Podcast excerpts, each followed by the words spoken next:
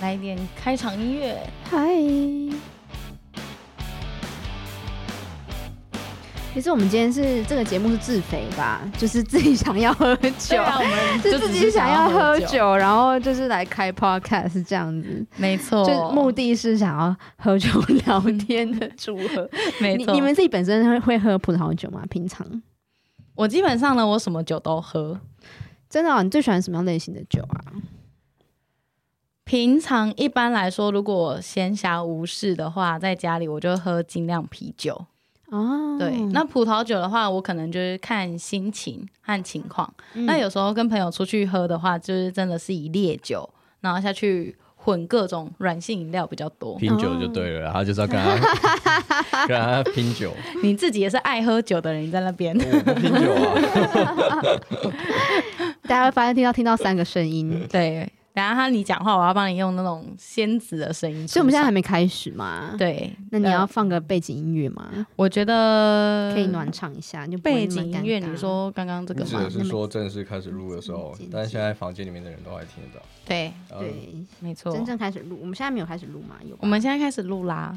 对，所以我现在要准备来做一个开场。OK。对，大家好，欢迎收听良人十号与 Celia 的。葡萄酒之夜。拍手拍手，yeah, 来声音 Q 一下，有拍手，哎，这是拍手吗？等等，技术上失误。第一次就是用 Clubhouse，Yeah 然后用 Caster Pro 录音。对，那今天这个呃这个房间我们会开一个小时，然后在后面呢有二十分钟会让大家提问。所以如果大家现在呢，如果你不知道我们是谁的话，你可以先去追踪两人十号。然后第二个，你可以去追踪 Celia 的葡萄酒之旅。对，在我的 Bio 上面有 Instagram。没错，然后呃，我们呃，Celia 的话，它其实主要在 YouTube 上面介绍很多呃跟葡萄酒相关的一些工作，还有种类，甚至它还有教学。对对对，其实我就是在南法酒庄工，就南法做葡萄酒产业的。嗯，对对对。工作之一就是喝酒，病人非常的羡慕，所以我今天就从我今天带来一支南发酒来跟大家一起现场开瓶来喝起来。对啊，说到我们是网友哎、欸，因为我们在第二季的时候，就是大概一年多前，我们就有先呃透过节目的方式，然后有邀请你上我们的节目，是二零一八还是二零一九年啊？我真的忘了，是二零二零、二零一九还是二零二零？应该是二零一九。然后就是感恩，在我还很不红，但现在现在还是很不红啊。但是就是你没有到很不红，就是不红的时候，就感觉两人十号的赏识邀约。那时候是瑞看到你的那个资讯，他说：“哎，我想要瑞他，我想要约他。”这样，我是第我是第一季来宾，对不对？是吗？这是第二季，反正我很早。第一个 YouTuber 哦，对，第一个 YouTuber。哇塞！然后第一季的季末或是第二季的。寄出哦，好、哦、非常的早期，跟老朋友、老网友这样子，终于可以喝一杯。那完全没想到会邀得到你，因为他一直跟我讲说，好像不很难很难。所以我说没关系，为什么？为什么会很难？因为那时候根本就没有人听 Podcast 啊，啊 真的吗？而且那时候我们超小的。真的吗？我也很小啊，真的很。可是 Podcast 是一个人家就是莫名其妙什么东西，为什么会约一个人？就是有一个莫名其妙去约 YouTuber 来来做录 Podcast 这件事情。哦，哎你那时候是？呃，秉持了什么样的心情答应的呢？就我，我 现在再回顾一下就对了。我那时候就看你们觉得做的很好哦，可能就是我在南方就想找个人说话 很想听到台湾人的声音，对，就是哦，每天就对着摄影机讲话，还不如真找到一个真的是可以录音跟有人讲讲话这样子。对，然后结果就认识，哎，二零一九年录一集，二零二零年录一集，然后二零二一年就真的相见了。对，我们真的是网友聚会，好感恩哦，这是什么样子的缘分？真的，然后现在真的是有幸可以在这边喝一杯，真的。哎，那我现在要开瓶吗？还是要等更多人进来？还是我们就先开？没关系，我们就先开吧。就是现在在就是在收听这个房间的朋友，如果你们身边有葡萄酒的话，或是任何酒啊，我真的觉得 就是打开来跟我们一起喝一杯。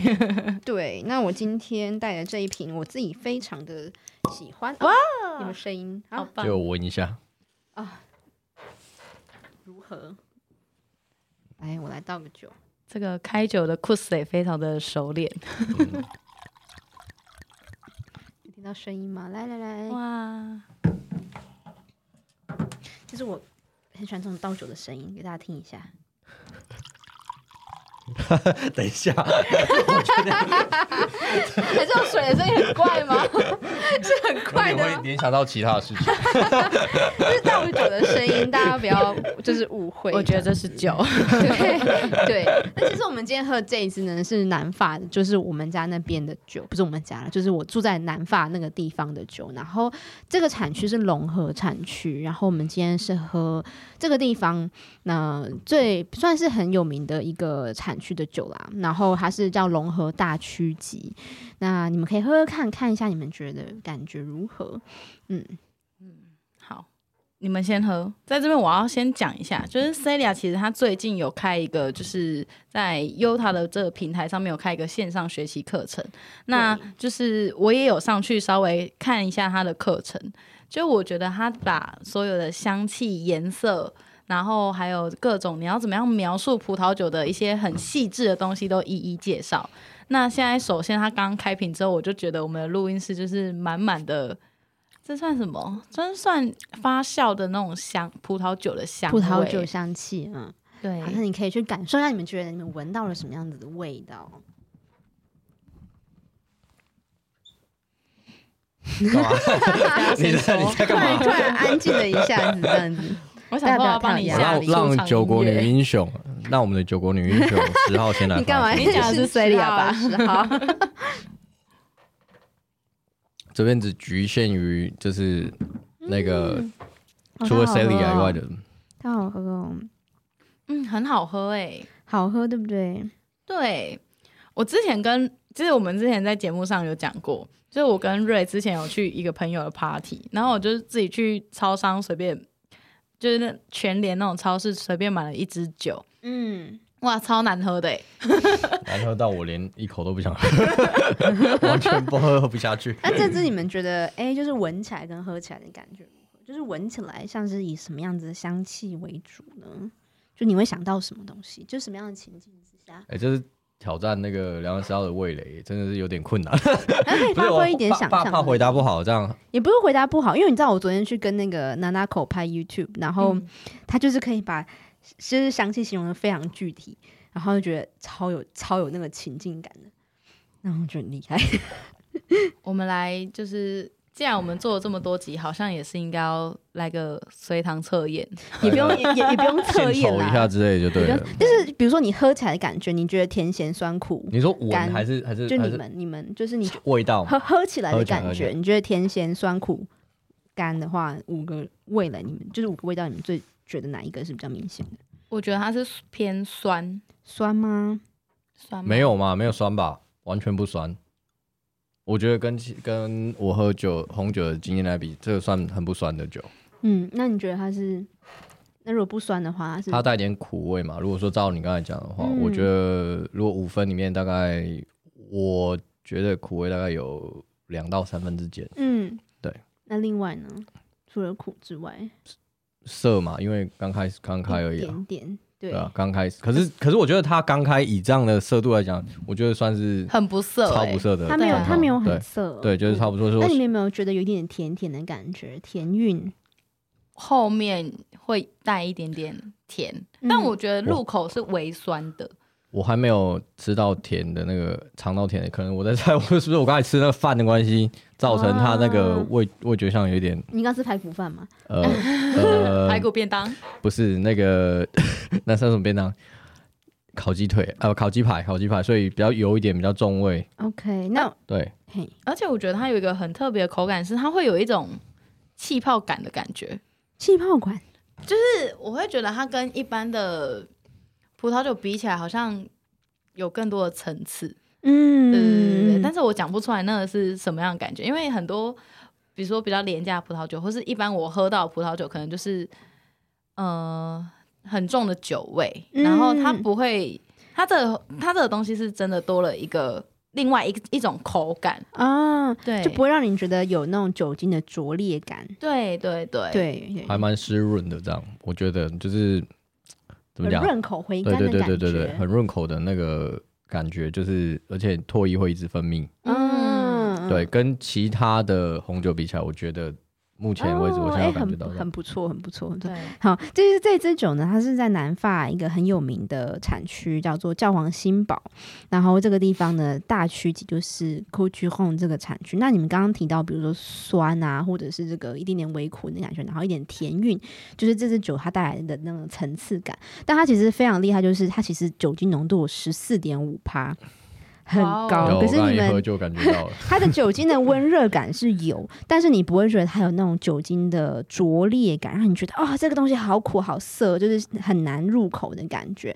然后它其实它的它，如果你可以想象，如果酒精浓度这么高，就是代表说它的。葡萄的成熟度是很高的，嗯、那葡萄成熟度很高的状况之下，它要很好的酸度去做个平衡。所以你在喝的时候，你觉得哎、欸，它的酸度的确是有彰显出来，但它就让你比较不会喝起来很腻或者是很沉重的感受。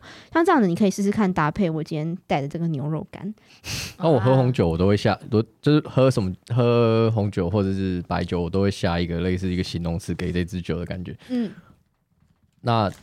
这这个给我的感觉就是，我觉得会很像，嗯、呃，怎么说？像有点高贵，但是它不是那种很像，怎么说？因为它很纯洁的这种感觉，就是这个酒很、嗯、很纯，我会觉得很纯，不是那种，呃，如果用女生的年纪来讲的话，你看男生就只是想得到女生，别、欸、这样好不好？我上周喝了一支葡萄酒。酒，然后我觉得那一支喝起来还不错，然后但是那一支就是果香味非常十足，然后我喝完我就觉得当下那一支让我觉得那一支就是个少女，这样 那请问今天的是 今天是熟女吗？今天不是熟女，就是让我觉得有那种很很很很华呃不是华丽，就是它会有那种高贵感，可是它不是那种呃怎么形容？就是说它不会很像。装饰品很多的那种感觉。啊，比较纯粹的，就是你会觉得，比如说我们形容一个人好了，那他人可能穿着很很很很昂贵、很高贵的那种感觉，很有气质的那种感觉，可是他不会放了很多很缤纷的吊饰，或者是一些来装扮自己，或妆非常浓。我知道了，低调奢华。啊，可以这么总结的非常，总结总结不错，可以这么说，但是他又。不会让你觉得好像很不亲民，就是有很有距离感这样子。嗯、对我我会这样，我会这样感觉。总结的很不错。哎、欸，这这支酒会蛮适合搭配肉干，就是你可以吃看，就是肉，就是因为它这个味道本身带有一点点，嗯，就是果香很满，然后在当地其实蛮适合搭配肉类的，所以我再买那个肉干来试试。嗯，我觉得它喝起来有点会让我直接联想到像乌梅汁哦，有有有有有，然后那种烟熏。嗯，味很重的感觉。嗯，对。我们有没有觉得这个学生如何？我帮你打拍拍手。没有，不是刚才讲你吗？我们在上课中啊。嗯，我们已经上了他的课，上很多了。对，每次在跟他聊天的时候，都在上他的课。我的课吗？对，我真的觉得我是透我是透过访谈你的过程，然后我才真的是去学习到说哦，葡萄酒到底有哪些种类，然后葡萄酒到底是什么东西。嗯，对，我觉得就是做 podcast 就是非常有趣，就是我们可以跟着我们的来宾，然后学习到很多很多。就在在你之前，我就觉得我自己看，比如说网络上的资讯啊，干嘛的，就真的就是看了还是会觉得一知半解。嗯，对，就是可能你会知大概知道，但是你不会有那么多的想象。对对，因为其实我的我其实我就会一直很希望可以就是跟。更多人分享葡萄酒，然后就觉得葡萄酒就是生活中的一个饮料，就像我们今天平常这样子，就是我们可能喝个酒啊，然后搭配呃牛肉干啊，配个那个洋芋片啊，这样子感觉就很轻松的感觉，然后像朋友这样相聚，就是可以把它当成生活中的一部分啊，这样子，所以我才会想要设计那个课程。其实那个课程主要呃我自己觉得在设计的时候，就是希望回到呃比如说我们一开始在我一开始在学葡萄酒的时候会遇到的问题。就是我就是哦，我在喝到这个酒的时候，我不知道怎么样去描述，跟大家分享我喝到的感觉。嗯，对，所以那课程里面就是会跟你就会跟你分享说，哎，怎么样子用自己的方式具体的描述。然后我不知道你们看到第四章了没有？第四章的话就会带你到酒庄里面去看整个葡萄酒酿酒的过程，所以你就可以很实际的走到这个葡萄园，然后这个酒庄的里面去看这个酿酒。二零二零年就是这个年份的酒。是如何酿出的。哦、那对这一年的葡萄酒来说，它二零二零年是一个好的年份吗？你觉得？二零二零年以今呃，以南方来说是有一点点干旱的状态，就是因为你知道现在就是温室效应状况，所以其实就是干旱的状况蛮严重的。但是以目前来说，采收季整个是过程是很很顺利的，也就是说九月、十月在采收的时候并没有下太多的雨，好，所以采用下来葡萄是健康的，但是就是稍微干旱，所以量稍微少一点。但我们现在还在等待装瓶，所以现在没有办法直接的预测说二零二零年应该是如何，但是还不错。哦，所以他是没有办法直接，因为二零二零年毕竟已经过完了嘛，对不对？对。然后我以为，就是他其实就是在那一年他的天气气候的反应下，我们就可以直接判断说，哦，二零二零年这一个气候的生产下的葡萄酒这个产区是。嗯比较好或比较不好或什么的，嗯嗯、其实那时候其实嗯、呃，大家会有时候会说好年份坏年份，其实对于酿酒师来说并没有好坏年份之分，只有酿不酿得出好酒。哎、欸，没错，就是每个年份有他自己独特的特质。嗯，那酿酒师他的他的工作职责就是把他拿到不管是好或坏的材料，变成能够反映当年特色的葡萄酒。嗯、那我那时候去访问一个酿酒师，他就跟我说，还有有些年份真的是天气很不好。那他可能酿出来的酒是酸度特别高，但有些人就是喜欢像这样子风格的酒。嗯、那他就说，就像是你的衣橱里面有不同类型、适合不同场合的衣服，嗯、那每一个衣服就像是一个年份一样。对，所以像这样子就是适合不同场合、不同的酒。所以其实并没有什么最主要年份差异。那一般来说，年份呃最主要就是春，就是你采收的时候采收下来，然后开始酿成酒。然后比如说波尔多好了，波尔多他们在每一年采收完之后，隔年他们就会有个新酒，就是新酒的呃这个这个。品饮会，那世界各地就会有非常多的葡萄酒专业人士就聚集到波尔多来，然后去喝这个新酒，去预测，就是去感受一下说这个新酒刚试出的感受，然后他们就会投标，就会买。嗯，哇，嗯，老师，那我好奇问一下，嘿 你刚才提到温室效应这件事情，干嘛干嘛干嘛？开始开始，我只是想说，那依照你说，如果每次的温度或气候条件的改变，因为会影响到我们的葡萄。酒的品质状况，或者是它的味道等等。嗯，那如果真的温室效应持续下去的话，那葡萄酒产业会不会有什么未来会不会有？在这方面会有什么调整，就是、还是说他们有什么？就是已经开始改变啦，嗯，就是已经，比如说以呃以前像我这次访问他，他说南发以前可能就是会有四季，但是因为天气越来越热，然后让南发现在就只有两季，嗯、就只有冬天跟夏天，然后可能春天跟秋天的那个差异度就会慢慢的减少。然后那个酒庄老板就跟我说，他觉得就是说明在几年之后呢，南发就可以种凤梨跟荔枝还有芒果了，就是越来越热。然后前几年。年可能就到达，可能那时候有到夏天有三十七度到四十度左右，嗯、太热，然后整个就是干旱的严状况非常严重。然后以前可能法国北方呃酿不出太多很好酒的产区，开始都每一年的越来越成熟。然后原本没有种葡萄的地方开始种葡萄，然后现在北欧比如说挪威、嗯、开始酿酒，哦、哇，等于说它整个产呃产区开始北移了，开始纬度往上走，对，所以比如说。我们现在喝的葡萄酒，在可能十年、二十年之后就不一样。大家说没有喝南法酒啊，我们现在喝的是北欧酒。那产量会减少吗？以 以葡萄酒整体这样子，产量因为如果干旱，的确会直接影响到它的那个。那所以葡萄酒越来越贵了，我说要买来珍藏一下。有可能，但是在因为因为法国就是一个很。就是他们不能，其实不太能灌溉葡萄，嗯，就除非你是干呃干旱，或者是这个葡萄还很小的时候可以灌溉，不然的话，一般来说他们是不能灌溉葡萄藤圆的。所以干旱就会直接影响到产量，因为葡萄大小就是跟水分有关嘛。嗯、就你们如果是巨峰葡萄，里面就是水很多，嗯、它就很大颗。嗯、对对对，对啊对啊，不能灌溉是有什么法令规定吗？还是就是因为他们就是希望说他们酿出来的酒可以呈现这个地方的特质。就比如说，如果你假设这个地方本来就没有很多水，嗯、那结果你灌溉它，它是不是就影响到它原本的气候条件？嗯嗯嗯，所以就会影响。所以他就说，哎、欸，那不能灌溉。哦，原来他们他们是为了要如实反映这个这这一年的气候状况，还有对这个区域它的生就是气候条件。哦，对对对，好酷哦！对，因为像在台湾的水果就很变态啊，就是就是都特别甜、特别大颗，然后特别的。呃新鲜好吃。对对，但是我真的觉得有时候台湾的水果就是真的有一点太过于甜了。太甜吗？嗯，有时候我在吃，比如说现在很多，我觉得现在很多水果它都可以灌上牛奶 两个字，牛奶世家、牛奶。是因为牛奶去灌溉吗？应该不是，只是说，呃，我觉得它吃起来，因为他们都是用一些基因基因挑选，然后去配种的方式，所以他们配出一些新的呃水果的种类。那他们会比较，他们会帮他取一个比较 fancy 的名字，名字哦，对，然后呃，这样就是他们要做行销要干嘛，其实都比较好卖啊，确实也是真的都还蛮好吃的，对。可是我觉得有时候真的是甜到一个，就是我觉得哇，这怎么那么甜啊？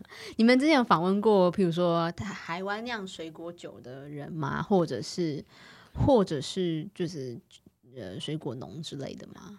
呃，目前还没有，对，哦、但是我们之后可能会计划，就是有，呃，因为像台湾现在的果农非常的多，对啊，对，然后现在他们，我觉得现在果农遇到一个最大的问题是，呃，因为你就是也是看天气吃饭，那有时候大家可能预计他会预测说，呃，今年可能我的。凤梨产量要多少，或是我高丽菜产量要多少？那可能大家看现在价格很好，他就会疯狂去种。可是可能大家都去种的结果会变成就是价格崩盘，因为供过于求。哦，对。那现在有一些公司，他们是透过一些比较呃用科技的方式、资讯的方式和大数据的方式去预测，就是未来的需求，嗯、然后去反映给他们，或是帮他们去做一个代销的动作。对，哦、了解了解，没错，嗯、对啊，就是这一块是我觉得是还蛮复杂的，但是我觉得还也台湾也蛮多人在投入，不管是销售或者是在做这些生产预测上面。对，我我们现在喝酒，但是讲聊聊的是非常严肃的议题，不然喝酒通常要聊什么？没有，我只是开玩笑。但其实大家如果有兴趣，可以追踪一下两人事。谢谢你。哎，我们刚刚是都没有，就是。Cheers 一下，干下杯，干下杯。Cheers。但我很想问一下你，你自己是，嗯，就是品尝各种酒本来就是一个，呃，可能你的习惯或什么，那你自己有没有比较偏好？你的偏好是什么样的酒？可不可以跟大家分享一下？偏好的酒哦，对，比如说描述一下它，像你刚才在提到味道或者酸啊，或者是大概这一类的，我觉得就是不不论产区啦，就是那口感上或味觉上。你自己的偏好有没有比较喜欢的，或可以讲几个你喜欢的那种感觉跟大家分享？我比较喜，我觉得真的是看看状况哎，因为我其实对于酒的那个接受度蛮高的，什么都可以，就是各各种，因为我因为我觉得有时候就是欣赏酒的角度就不太一样，就我可能自己就是每一种酒有不同的切入点，但是如果我日常喝的话，我是喜欢喝清爽一点的红酒。因为其实像我们今天喝的这个，它算是比较饱满一点点，就是比较多果香，是比较浓郁类型，但是它就是很适合搭餐，就像我们今天这样子吃东西，然后配着，你就觉得哦，就是很很舒服，然后可以喝。但有时候我就是想要看个电影，或者是我就自己一个人看个小说什么之类的，那我就想要喝个清爽的红酒，比如说薄酒来的红酒，就很清爽。哦，我不用吃东西，然后就可以一直喝，一直喝，就 一直喝，然后整瓶喝光光之类的。清爽的口感是会让你觉得是。比较呃，喝起来会有有甜酸就不重要，是不是？就是可能酸度会稍微再高一些些，但是它喝起来就不会像这个，嗯、这个酸酒体就还蛮饱满的，对对对，饱满、嗯，它可能就是更清爽一些些，嗯，对，那那个就很蛮适合单喝。那我们今天就是配配着吃，就会觉得嗯，就是还不错，对，嗯，好啦，今天我们开开放各种各种发问，各种各 各各种什么都可以聊，好不好？真的，怎么样？怎么样？你那你自己喜欢哪一个类型的酒呢？我觉得，我觉得酒跟女生一样啊。什么意思？什么意思？你跟女生一样没有了，就是你要多品尝嘛，不一样味道，不一样的心情。OK。多认识多，我们要多多交朋友啊。哦，对。那你喜欢哪个类型的女生？啊，不是，我是说酒。不要乱歪。OK。嗯。如果是我的刚才那个问题要问我的话，我觉得，嗯，有时候那种太强烈的，其实我个人不是很很喜欢。嗯，对，但偶尔刺激一下，我觉得可以接受。如果我习惯性喝的话，我会比较喜欢挑一些，嗯，我觉得香味、香气，或者是它的，呃，如果以红酒来说的话，我我还是比较，嗯，我就看心情，有时候果香多一点。像我上跟刚才跟大家讲的，说上周我喝了那瓶葡萄牙的，嗯，那我很很难得想说，啊，就买买看好了这样子。那因为毕毕竟葡萄牙的酒也。不多，嗯、我我我知道也不多，然后就想要试试看，就没想到也蛮 surprise 我的，嗯，对，那它也不贵，所以我就试了那一件那一支酒也是单就是单喝而已，嗯，然后它就是果香非常香气非常够，然后也甜，嗯，然后嗯。有那些黑醋栗的那些味道，然后我就觉得，哎、这个就是很适合直接这样喝，然后我就一直狂喝狂喝这样，莫名其妙也喝完。就像你刚才讲，对它可能比较那么比较清爽，我觉得那算比较清爽，不像你那种讲那么饱满这样。对对对对，我觉得喝酒这件事就是，呃，真的是看心情的，好像这样也是看心情，对不对？嗯，嗯对。但大多的时候我会挑，就是像你这样讲，像你刚才说的这样，就是一直可以一直让我一直喝。嗯，而不是我喝一杯可能就没了这样子的感觉。对，就清爽型的类型的酒，会让我一直喝下去的酒。那十号可能就是只要烈酒趴数够高就可以。屁啦！那你想要烈酒，你想要什么类型的酒？烈酒，其实我什么类型其实我都可以接受。可是因为烈酒它有分很多种，然后它它根据好坏，其实它有分了很多种。你你不是说冲 whisky 吗？我没有到全部都冲威士忌。我我记得你那时候都跟我讲说，你还蛮喜欢喝威士忌的。我没有到还蛮喜欢，只是那种场合大部分出现的就是威士忌这样子。对啊，就是要喝醉什么，可能威士忌就最快。但是我觉得威士忌它还是有分，就是它跟葡萄酒一样，它还是会有分。就是你，我觉得就是如果。烈酒它一下去就很呛，然后那种酒精的炙热感，好像你就是直接喝了一口酒精进去那种，嗯、我觉得是最难受的。嗯、但是现在其实很多酒，比如说 Vodka 的话，我觉得钟爱雪树，雪树的 Vodka 它就是喝下去会是一个很顺。然后你单你单喝 Vodka 吗？单喝伏特加？呃，他迟疑了一下。我想说，嗯，好像都是单喝。真的假的？你不用加冰块，也不用冰镇它吗？直接喝不会很很蛮重，就是烈很烈嘛？很烈，但是有时候就是那种，就是你喜欢，你就是喜欢那种烈感，对对对，就很。他比较喜欢刺激一点。对，我觉得追求追求刺激的人生。还好你刚刚解释很多，不然我以为你是在讲酒嘛？还在讲女人。哦，oh, 然后就这样子一个 shot，这样子就是就是，如果是出去玩的话，我觉得就是直接喝 shot，就是还蛮好，还蛮能够带带动气氛的。嗯，对。但是其实如果我真的是自己一个人的话，我觉得比较常喝的就是精酿的啤酒。嗯，然后还有刚刚我我有讲也有，有时候也会喝葡萄酒。嗯，对。但是因为我觉得葡萄酒的。有时候就是你一喝，可能喝一杯就觉得哦，好像差不多了，嗯，对对对，就就没有办法像，嗯、呃，就好像没有办法一直喝，一直喝，一直喝。对我来说，好像是这样子，嗯、也有可能我根本就挑错酒。对，其实其实葡萄酒的话，其实我就比如说在挑的时候，像是你会说，我觉得哎、欸，可能有时候会觉得比较厚重或比较沉重的感觉，这有时候常常就是缺乏酸度的一个问题。因为如果酒就是这个酒精非常的饱满，然后你。然后甜度又很高的话，你常常喝就会觉得，哎，就是很重，对，然后你就会觉得，哎，很腻口。我可能喝一杯觉得不错，但是我很难再继续喝下去。对对对。那这个时候酸度就很重要，尤其是现在温室效应的关系，就是天气很热的时候，所以你葡萄要保持那个酸度就会比较困难。嗯。所以，所以就是酸度可以让这个酒喝起来更清爽。所以我们爱护地球了。对，爱护爱护地球。对，所以现在比如说在种植葡萄的时候，就会非常重视。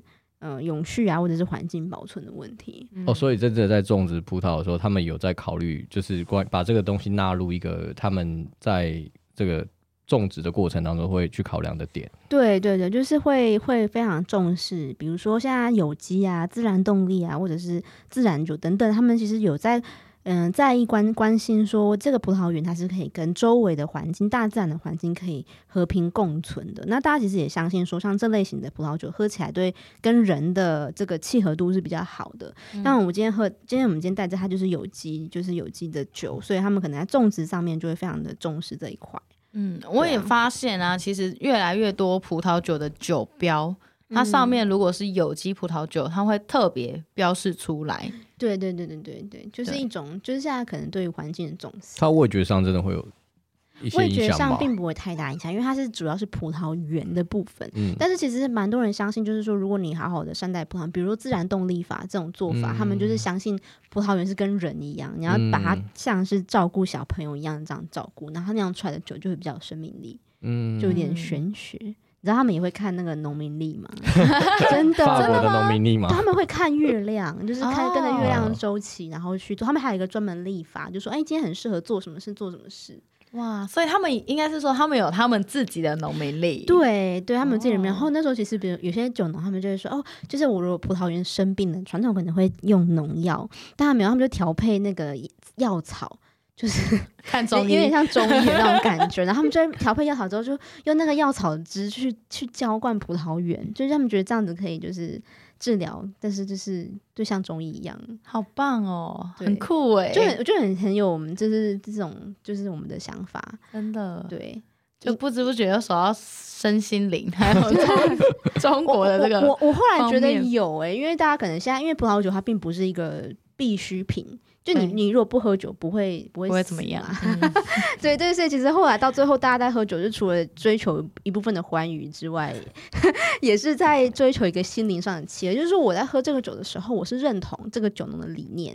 嗯、那我在喝这个酒的时候，可能在某一方方面的那个灵性上面是一个相契合的感受。突然觉得喝酒好伟大，应该多多喝酒，是不是？就类似，因为因为在因为法国是天主教国家，那葡萄酒就是上帝的血。所以你在喝这个时候，他们其实某一部分是他们的文化，同时也是宗教的一部分，对，所以就会又多了一层这样子的一个想法，真的。就突然，你现在觉得跟他心灵契合吗？很有赋予那个意义，这样之前喝酒不会想到这样的事情。那那你现在跟这个 酒，你这样讲完，你觉得有没有心灵契合之？所以我突然喝这杯酒需要崇敬一下的，连接的感觉，需要跟这个大自然，跟这个那个有有有一个连接的感受。以后喝酒前都要先感恩，感恩一下。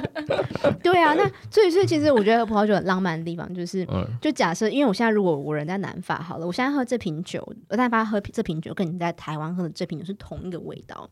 所以它就是一个传，它也开始传递时间的一份情书。然后他把当地的味道是把它放进这个酒里面，但包括这一年来发生的事情，然后透过这个酒的方式，然后再告诉你。所以，好，你现在觉得好浪漫哦！你现在觉得你就是时空女人啦，好浪漫。所以我这样用用用它来用用一个人来描述这个酒的时候，这不是合理了吗？很 make sense 啊！你用的是女人，对，对我来说就是。女就是她是一个异性嘛，对不对？好不好？你也可以成为.你也把他称为是一个男性这样子。哎，可以。可是你把我们就是一些 LGBTQ 的族群放在哪里？他们也可以就是用它来描述各式各样你喜欢的人。对，OK，对，对我的意思就是这样。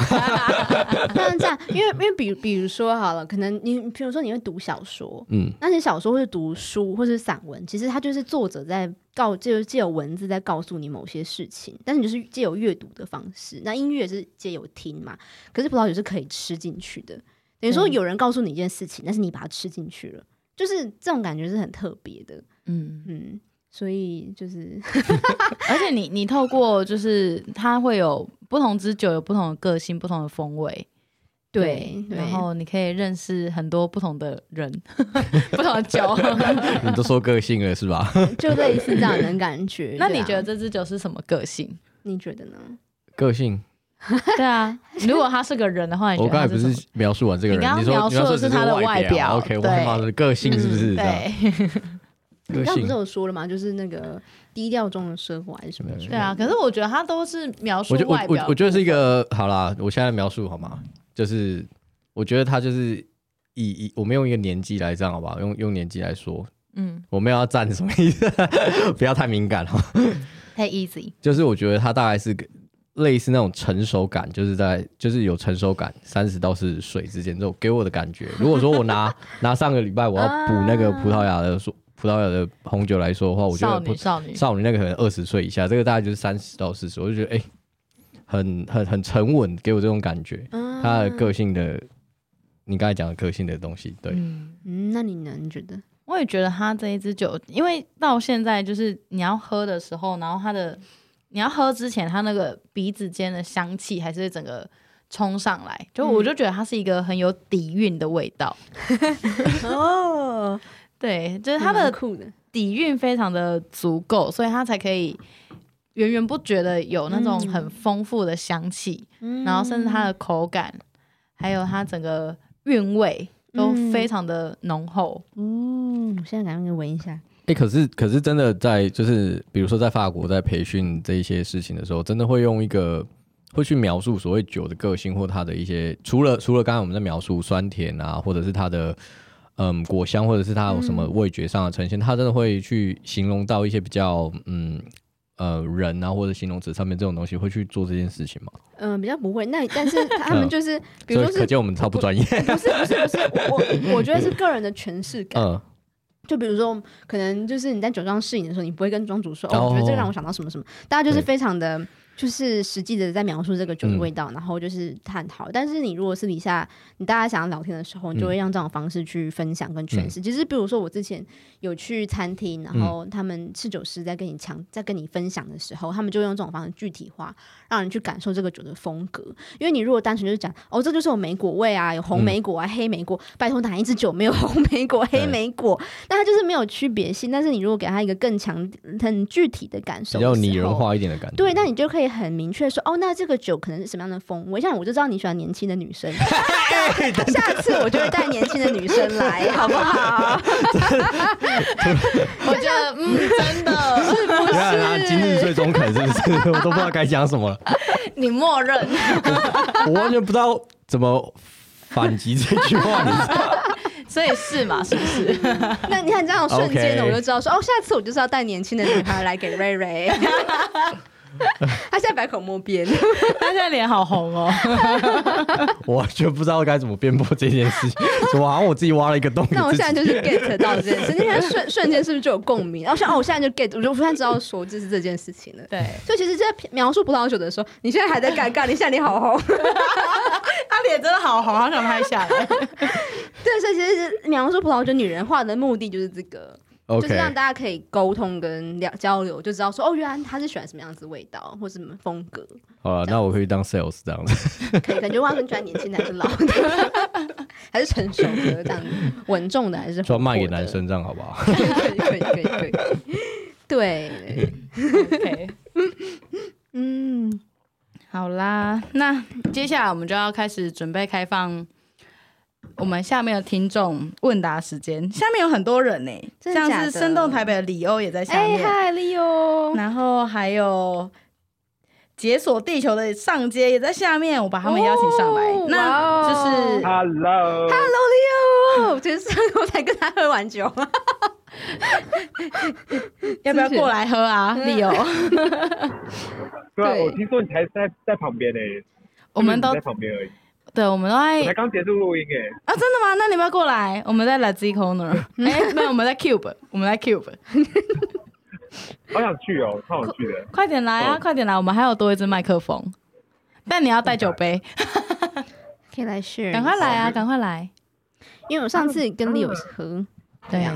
对啊。我觉得你这次回台湾早，就是跟了很。跟很多人喝，跟很多人喝啊！我上次有跟克里斯汀拍影片，那一只超酷，大家一定要追踪我跟克里斯汀的频道。上了吗？上了吗？还没，我还在剪。但是我跟你可以跟偷偷爆料，那一支影片，因为我我要跟克里斯汀去滨江市场买菜，然后我就带了酒去，然后我们就在路边就是开酒试，边走，然后没有没有没有没有坐着喝，然后试完之后我就说：“好，克里斯汀，你觉得我们要吃什么？”我就拿着酒杯在路上走，然后走去那个烧腊店。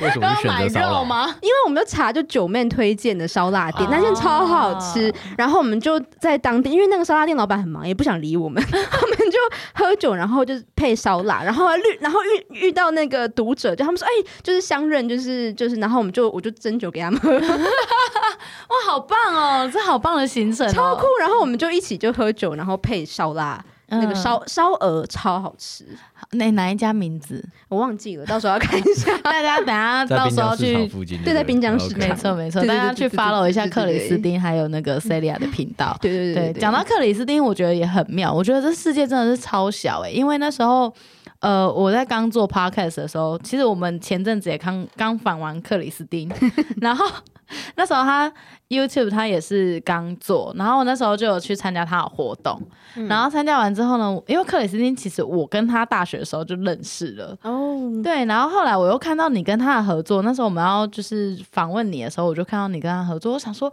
天哪，就是这圈子真的也是太小了吧，就是默默把所有人都串起来，我们 YouTube 要开始开始就是进攻 Podcast。毕竟你也是我们第一个邀的 YouTuber 啦，啊、我还是抢金心机，对，克里斯汀是第二个，然后结果大家都认识这样子，对啊，对啊，哎，那个 Leo 要不要一起来？Leo，Leo 应该是我，是我想他应该是在路上，要要要不要开放大家？如果有什么问题，就是可以开放提问。对啊，就是我，我想问，我想问，嗨，我想问，请说，你的你的 YouTube 的那个。频道主题啊，对，你都是先，你都是怎么想主题的？就是如果假如说你会，你会限制自己每个礼拜一定要 po 一次，对。那如果是的话，你是怎么，你怎么去想这个事情的？就是看我想喝什么酒。那么那么那么那么碎的吗？他那么他那么，你干嘛那么惊讶？就是我有什么酒，就是想去想什么主题哦。我我下礼拜这礼拜想要开，我下礼这礼拜会上一个茶的茶跟酒搭配，然后我之后会上咖啡跟酒去做混合的。其实就是跟比如说我想喝什么酒，跟我想跟就是去哪里之类的，就会去做这个企划。不然你们不是吗？Podcast 不是吗？那你会先设计，就是比如说你邀请来宾的时候，你会先设计说，大概你们会有什么样的对话或者什么样之类的，还是就是一切都很 free？他们没有没有办法设计对话啊，像我跟我跟克里斯汀那一次就是我们完全没有写脚本，我们就说好吧，那我们去逛市场，然后逛一逛就说，不然我们来喝酒吧，然后喝酒，不然我们就吃烧腊吧，就是像那样子的感觉，就是非常的就是就是真实。嗯、对，就像我们现在录音一样，很真实，也没有蕊过。对，我们今天也没有蕊过。我们今天前面就在讨论说，哎、欸，我们今天要录什么？没有，今天没有，没有啊，没有。他他他今天没有访纲啊。Leo 要疯了。我今天就只有列三个东西，前面二十分钟就是初见面闲聊，然后中间二十分钟我们来聊葡萄酒。后面二十分钟听众提问，所以下面的听众就是这边二十分钟是给你们的，想问什么都可以问，任何葡萄酒问题，我们这边葡萄酒大师在这。没有没有没有，就是不一定要葡萄酒啦，因为之前 Leo 那一集我也是，就是哎、欸，其实不止葡萄酒，你想要问。什么都可以啊，就是法国生活啊，还是有什么好吃的呀，什么都可以这样子。对啊，毕竟你在法国也待了很久，对不对？其实待了六年左右，好久，等于说一毕业就过去了。其实我是去法国念就是硕士，我那时候在台湾师范大学，然后它就有个交换的 program，然后我就是念第二个硕士去法国。然后其实我本来不喝酒的，相信吗？不相信。我本来我本来我本来哎，我本来台湾不是不太喝酒的，然后去了之后就觉得哎，大家都在喝酒，我就喝一下。然后其实就是我之前在跟 Leo 就是被访问的时候，我们就提到说，在法国喝葡萄酒就像在台湾喝手摇杯一样。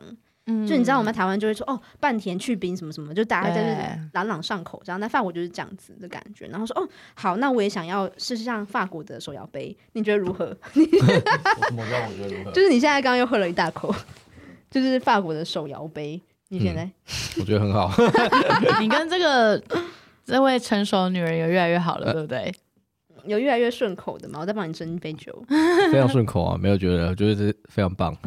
然后就是因为在法国发现说，哎，就是葡萄酒是很生活的一部分，然后就想要来试试看，我就想要好奇，就知道说到底这些半糖去冰之类的不同的葡萄酒有什么样子的差别，嗯，然后就一次就中毒了，是不是？对，然后就一路工作到现在，就是都在葡萄酒跟烈酒产业。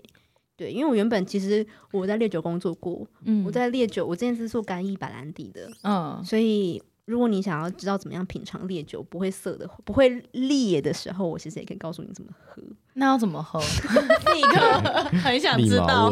其实你知道，很多人会说酒喝起来会很烧，就是会灼烈酒精。这个东西其实就跟茶茶有些好茶是不会涩的一样。嗯，酒如果好，酒精是不会灼烈的。对，所以有些酒就算它。酒精浓度五十几帕，你有喝过好的高粱，你就会知道，嗯、它喝起来是回甘带甜。嗯、所以其实如果假设呢，我那时候在干邑白兰地，如果真的好的干邑，我四十趴给你，你喝完全不会有那种灼烈感。然后第二件事情是，如果你真的不想要，比如说喝第一口的时候，你觉得哦很烈，这很正常，因为我们嘴巴里面没有酒精，是很干燥的状况，所以你喝酒的时候会觉得，哎，那个反应是比较强烈的。通常你在试第二口的时候，它就会比较顺。所以你第一口的时候，你可以只要一点点，然后去用那个酒精润你的喉，然后第二次的时候就会发现，哎，它非常的，你就会感受到那个香气是整个是非常的温暖的感受。哇！然后第二个事情是，你在喝烈酒的时候，不要立刻的把它吞下去，因为你会后面你会比较多的苦晕会上来，那你就是可能就是先让它在嘴巴里面稍微停留一下。让它跟你的唾液混合的时候，然后再缓缓的吞下去。那这个时候也会减少你对于这个酒精的一个比较直接强烈的感受。嗯嗯。但是如果你是喝，比如说真的是平平常就是夜店 shot 的话，你就是还是 shot 吧。那个便宜的酒真的是隔天喝完会头痛，真的会头痛，对不对？真的是不行呢、欸。我觉得年轻的时候就是。各种就是去那种喝到饱的店，就是喝到饱的店，喝到饱店，好恐怖，很可怕啊。就是年轻的时候去那种，就是女生不用钱，嗯、然后跟就你可以狂喝的店，就是隔天起来头都会痛爆。现在真的就是没有办法，现在就会先想说，嗯，哪里酒好喝，我才要去。对，所以其实我后来其实很多人会说不敢喝烈酒，哎，今天开始讲烈酒了是吗？我觉得今天听这一集，就是听这个房间以及听这一集的朋友真的是赚到，因为我自己其实还蛮喜欢喝烈酒。坦白说，虽然我是做葡萄酒的，但是我除了喝烈，我一开始是烈酒起家，嗯、然后我觉得烈酒，他很多人会觉得说喝烈酒会摄取很多酒精，那其实烈酒你只要一点点，你就会感受到很多的香气，它的香气的复杂度可能会比葡萄酒更多。但葡萄酒我们可能就要喝个三杯四杯，它的酒精摄取量可能没有烈酒那么那么的多，所以其实大家可能不要害怕烈酒给你的那个那个刻板印象，觉得哦烈酒就是很可怕的感觉。那你喜好的烈酒是什么？我其实就喝蛮，也是润卷宽这样子，跟十号一样。我 等一下，等一下，等一下，你是不行吗？我不行什么？我是说你对烈酒的反应是不行吗？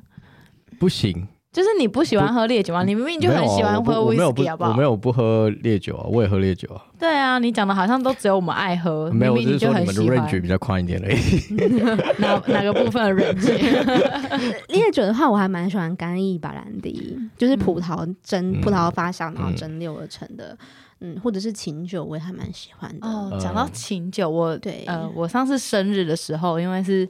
迈向人生的三十大关，所以我就办了一个生日趴，然后我就买了一支，我就去特别去那种卖酒的专卖行，然后就挑各种酒，然后就挑到一家那种瓶子很漂亮的，对，然后它很就是在台湾很少见，它叫海曼琴酒，然后一般琴酒的颜色好像都会比较偏淡一点，但是它是深深褐色，哦，那它就是过橡木桶啦，对，然后它喝起来整个是甜的，哪里的？就英国哦，英国对，那个牌子叫做海曼，应该是没错，英国的海曼清酒。嗯，然后大我那天拿去开的时候，然后大家都吓爆，他说这什么酒？我说这是清酒。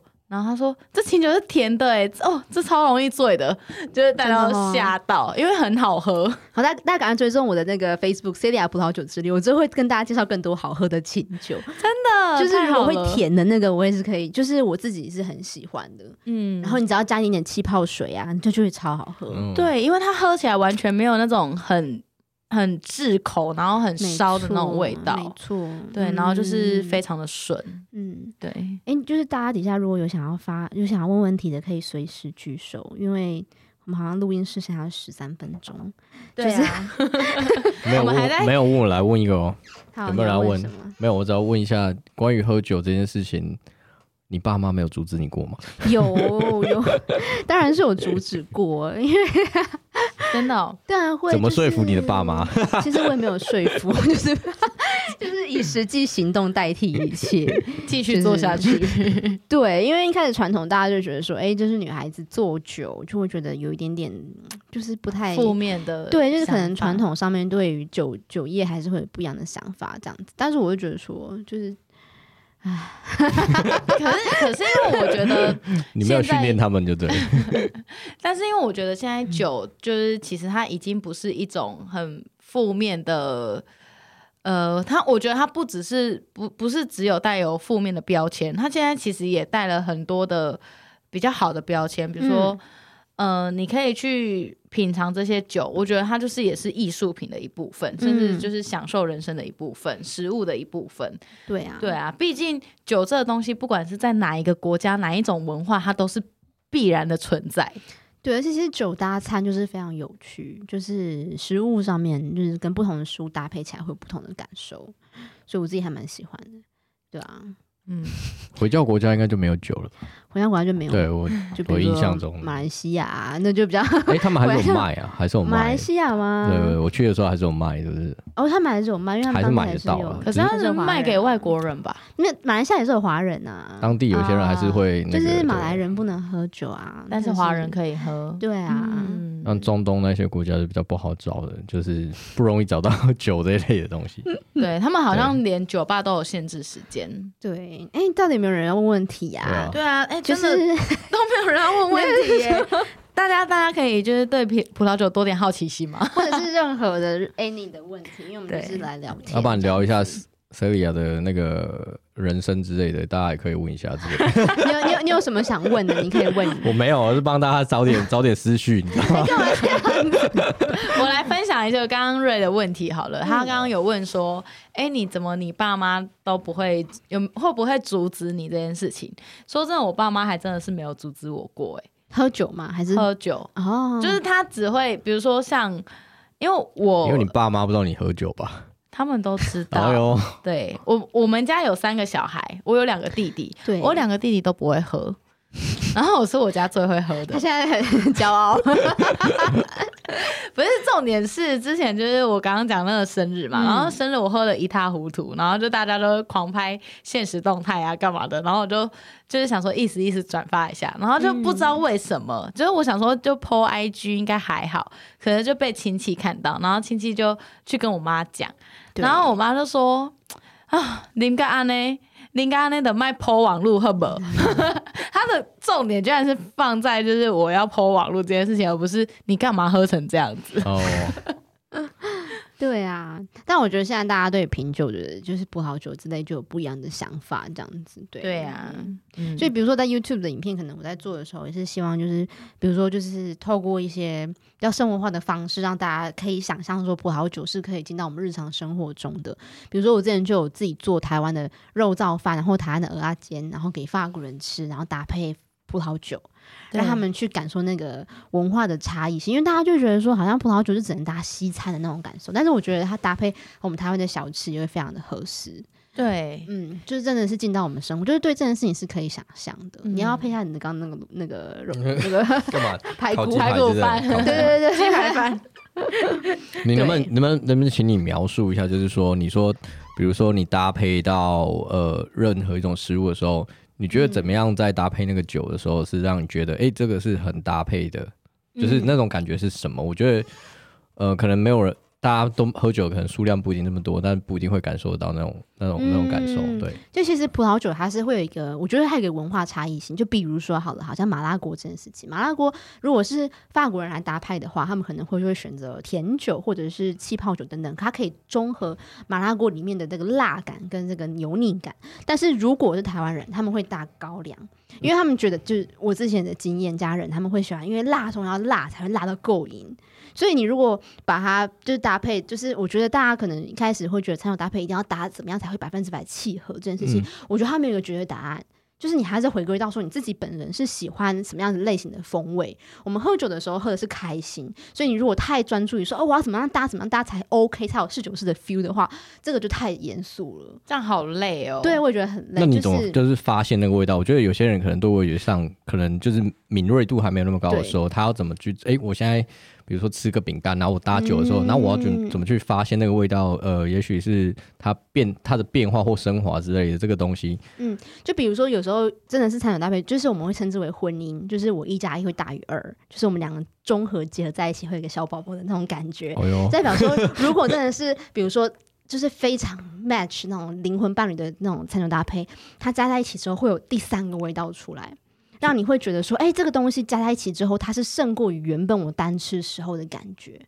那如果坦真搭不好，它就是就是两一就是餐跟酒就是分开，但是它就是也没有关系啊，就就是不一样的味道这样子。就会让你更想要继续把这样一起吃下去的那种感觉。对，就是会有一个就是火花的感受，就是哦，这个当然搭在一起就会有一个加成的效果。那其实餐酒搭配，呃，如果是可以就是比较搭的比较好，你可能就会比较不会有那种让你觉得不舒服的感觉，可能是加强酒精或是苦涩感就比较不会那么强烈。对，但是我觉得大家家里就是可以多加的尝试，不用包袱那么重，不要那么偶包，好不好？对啊，不要那么偶包，就之类，就大家就 freestyle 开心就好。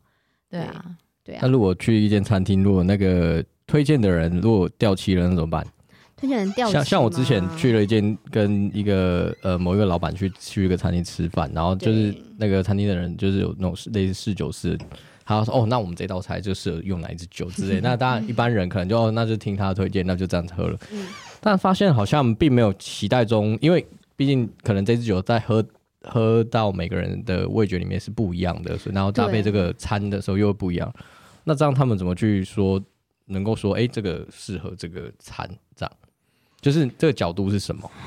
这个就是下次就不要去那些餐厅，餐厅 level 不足是不是？没有。”因为那一间餐厅还蛮有名。其实我觉得侍酒师，我之前看一个，就是呃，吕阳是非常重要的一个呃，就是侍酒大师。然后他在讲，他是说，其实 wine pairing 侍酒这件事情配的是人，不是餐这件事情。嗯、所以他应该要去知道说你的需求是什么，你的口味是什么。我要配的是一个你会喜欢的酒，这个是重点。对。对，所以其实我觉得就是酒这件事情还是要回归到人本身，挑对侍酒是很重要。对，或是跟对的人一起喝就很重要。比如说你跟年轻的人就喝，喝 年轻女生喝就比较开心。被忘掉了吗？谢谢。我觉得好棒哦。对，哎，现在是呃新有新的来宾上来讲话，是不是？对，这这位他是叫做阿 C，阿 C，他自己也有做 podcast。嗨，好。呃，其实我也是 Celia 的那个粉丝，真的假的？因为我有常常在你的 YouTube 上面留言。哦，嗨！我有看到一个王 LC，就是就是我的。哦，我好像有印象哎。刚刚说的说的那一个是，其实你要挑的是四九十，不是真的是调酒这样子。然后他要服务的是人。对。就是我我觉得在其他的不管是茶还是咖啡上面的，也是类似的概念哎，就是他他是要去。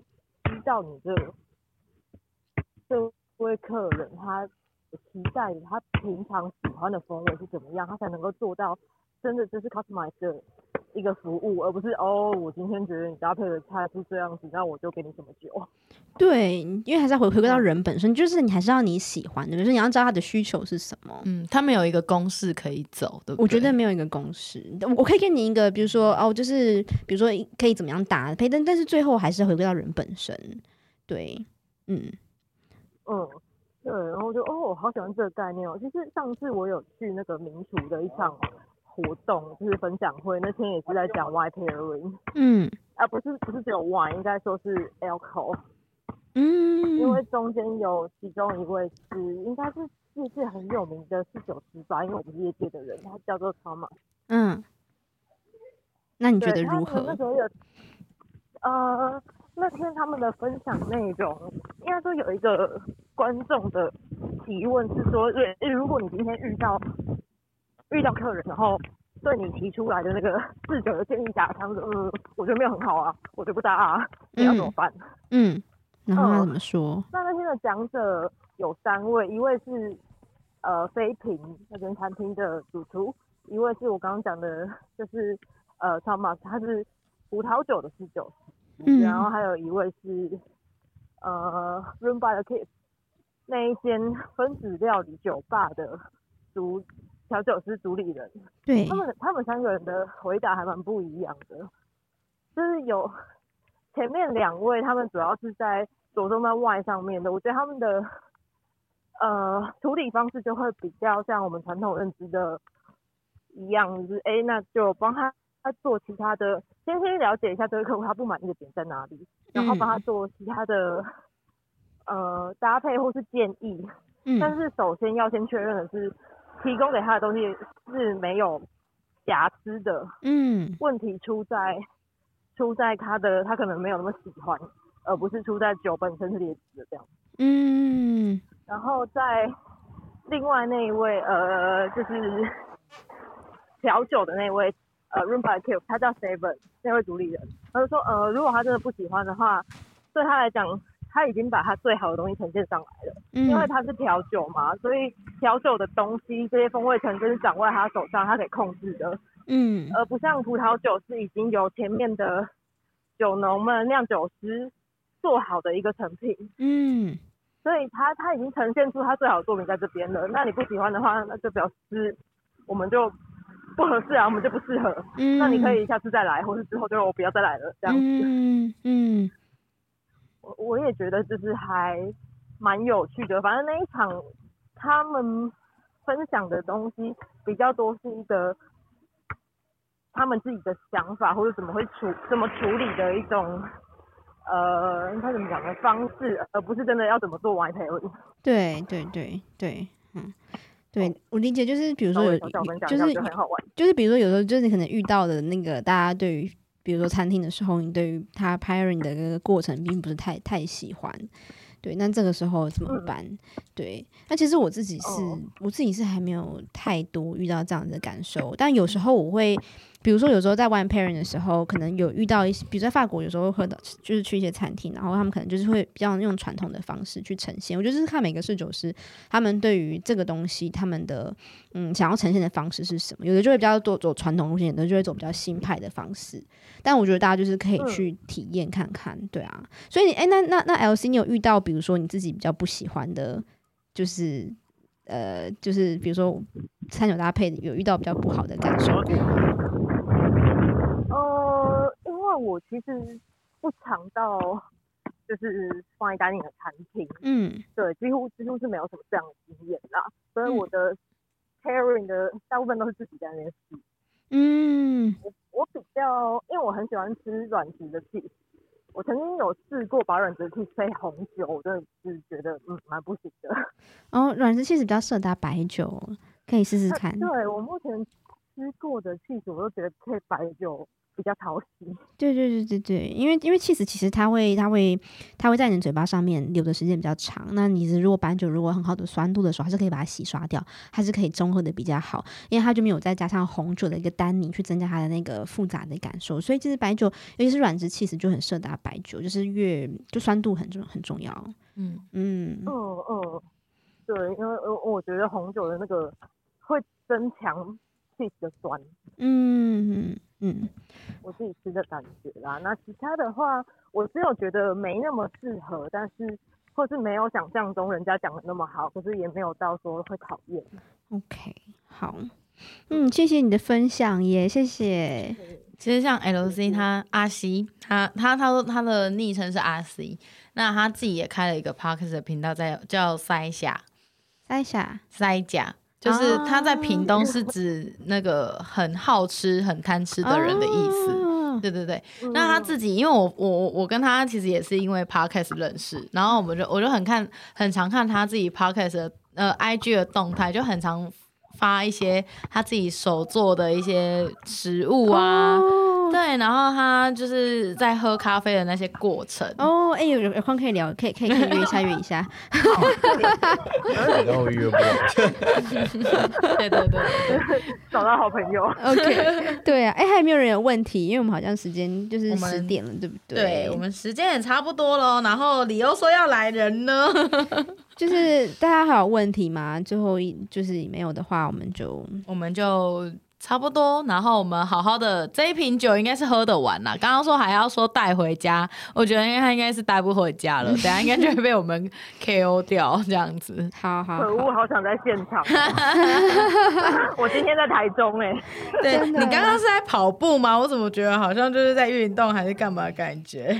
呃，我刚刚有一小段的奔跑，我现在在逢甲大学里面。哦，好，哎，那我小小工商一下好了，就是我其实可以吗？可以啊，当然尽量。就 其实呃，我在 Yota 上面有开一个葡萄酒线上课程，叫做从酒庄走进餐桌。那这个课程里面呢，最特别就是可以教你怎么样用你的方式来描述葡萄酒。那这个课程的有一大部分也会带你到酒庄里面去看，二零二零年的葡萄从葡萄变成葡萄酒的过程是如何。那我在三月底会开一场餐酒会。哇，对，在台中吗？还是在台北？台北，嗯，在台北。然后这一次我们会喝北龙喝的葡萄酒。那我。今年就是这次回台湾，应该就是开这一场这样子，所以有兴趣的话可以参加，然后 follow 一下 Celia 葡萄酒之旅。那我们下次见，这样子。真的一定要去 follow。好的，好，那我们今天的节目以及我们今天的房间就到这边，然后很谢谢每个在下面一直在收听的朋友，对，好，还有之后会收听到这一集的你们，然后记得就是去 follow 良人十号还有 Celia 的葡萄酒之旅。那如果当然，如果你有你对葡萄酒有更多的兴趣的话，请请务必去关注他的。YouTube 的频道，或是你想要去上他的课程，因为我觉得他的课程他是比较用系统化的方式去把葡萄的葡萄酒的每一个风味口感全部都整理出来。嗯嗯，对。然后我们今天的节目。就到这边，谢谢大家，谢谢你们，谢谢。谢谢，那我们今天就晚安喽。晚安。哎，那个 LC 我们再约哦，拜拜。好，我还在把他的资讯快点传讯息给我。要趁你回去之前约一下。好好好，OK，好好好，拜拜，拜拜。